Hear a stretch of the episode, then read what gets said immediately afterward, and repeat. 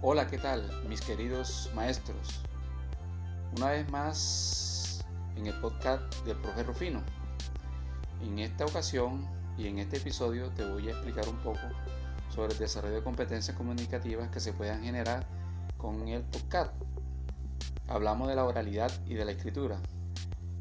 La oralidad involucra acciones como hablar y escuchar. La escritura escribir y leer. Tanto hablar como escribir nos llevan a la expresión y la producción. Escuchar y leer a la comprensión e interpretación.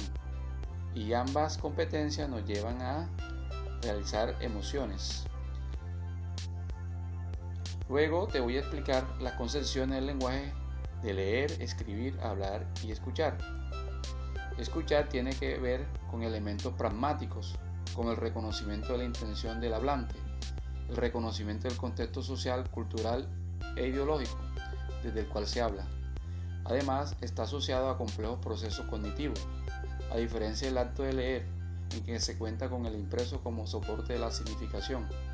Escuchar implica ir tejiendo el significado de manera inmediata, con poca posibilidad de volver atrás en el proceso interpretativo de los significados. A su vez, hablar resulta ser un proceso igualmente complejo.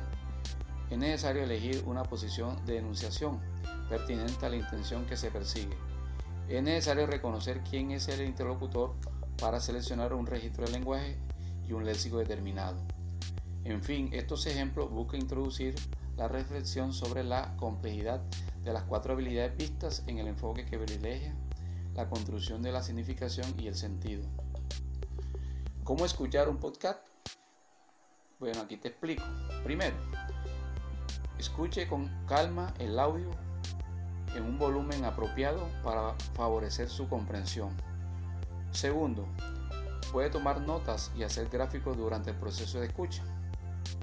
Tercero, imagine, recree imágenes las ideas que está escuchando. Cuarto, la primera vez que escuche el audio intente comprender las ideas generales que se exponen. En una segunda ocasión puede presentar atención a los detalles. Y quinto, puede escuchar el audio en compañía para después compartir ideas sobre el mismo. Entonces, estimados amigos, en otra ocasión te hablaré un poco sobre el. Muchas gracias.